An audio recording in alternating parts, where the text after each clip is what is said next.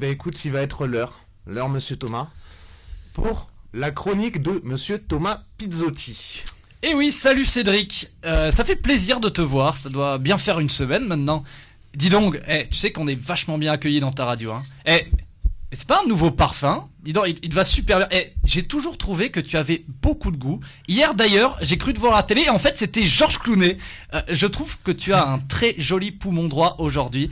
Eh, J'aimerais être le bouton que tu titilles sur ta régie radio pour que tu me fasses monter autre chose que le son. Euh, tu es tellement mignon que quand je pense à toi, je pense à un panda. Euh, Bref, bref, bonjour Cédric. Alors, Thomas. je ne te dis pas ça pour te faire plaisir, hein, puisque une étude américaine a prouvé que recevoir trois compliments innocents par jour augmenterait l'espérance de vie de 5 ans.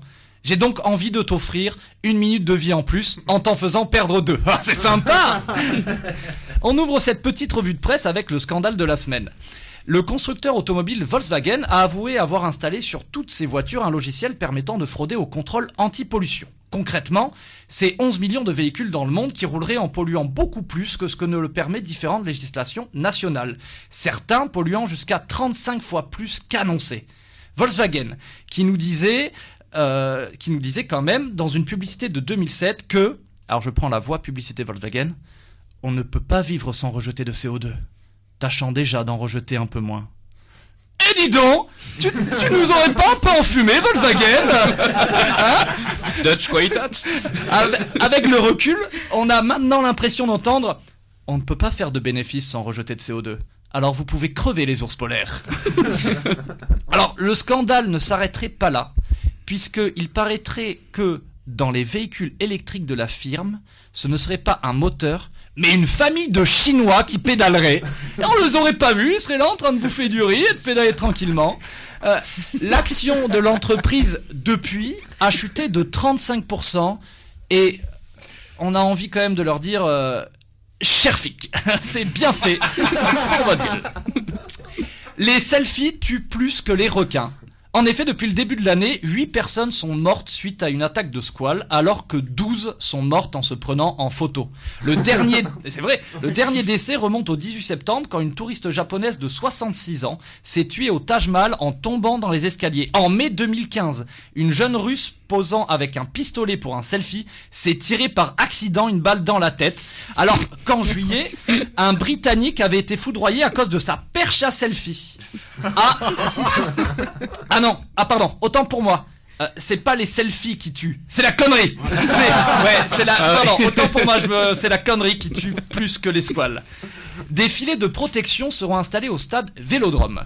Suite aux incidents survenus lors du match OM-OL, le club marseillais a promis de renforcer la sécurité aux abords du terrain, notamment grâce à l'installation de filets. Alors, moi, je propose une mesure bien plus efficace. La claque. On installerait devant chaque siège un robot avec une main qui serait chargé de distribuer des claques à chaque incivilité. Dès qu'un supporter crierait un peu trop fort, enculé, bam, une claque. Il lance une bouteille, bam. Deux qui commencent une baston, bam, bam. Et dès qu'il y en a un qui met euh, ses chaussettes par-dessus son jogging, PAM Une balle dans la gueule. Oui, parce qu'il y a aussi des flingues. Pour tout ce qui est faute de goût. Eh, on pourrait même rajouter des voix automatiques avec l'accent marseillais qui diraient en même temps qu'il se prendrait des claques. Eh Didon, tu crois, tu te crois chez ta mère, peu cher Euh, Qu'est-ce que tu es scagasse J'en connais un qui va être prié de bouillabaisse.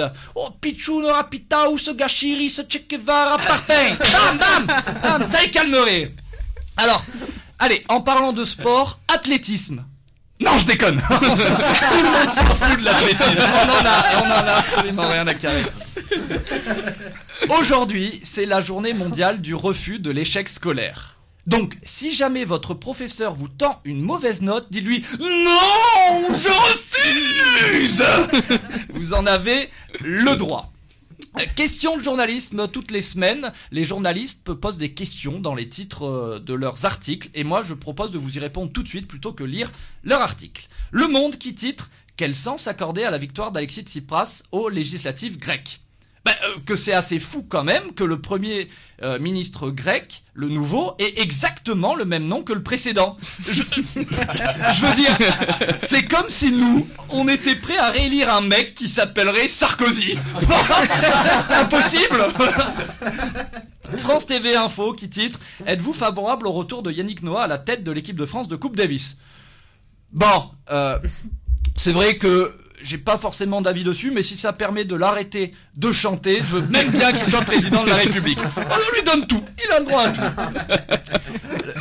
Le site internet Pixel qui titre FIFA 16, PES 2016, Rugby World Cup, que valent les jeux de la rentrée? Eh ben 70 euros. People.fr qui titre à propos de Secret Story 9, Kevin éliminé, Mélanie désobéit à la voix, Loïc deviendrait-il un démon? J'ai envie de dire Camlox On n'a pas compris ta phrase. Melty Style qui titre iPhone 7, un smartphone plus fin que fin, c'est plante à fin. Et c'est sur cette magnifique vanne qui a bien marché que je termine ma chronique. Je vous dis à tous à la semaine prochaine. Merci.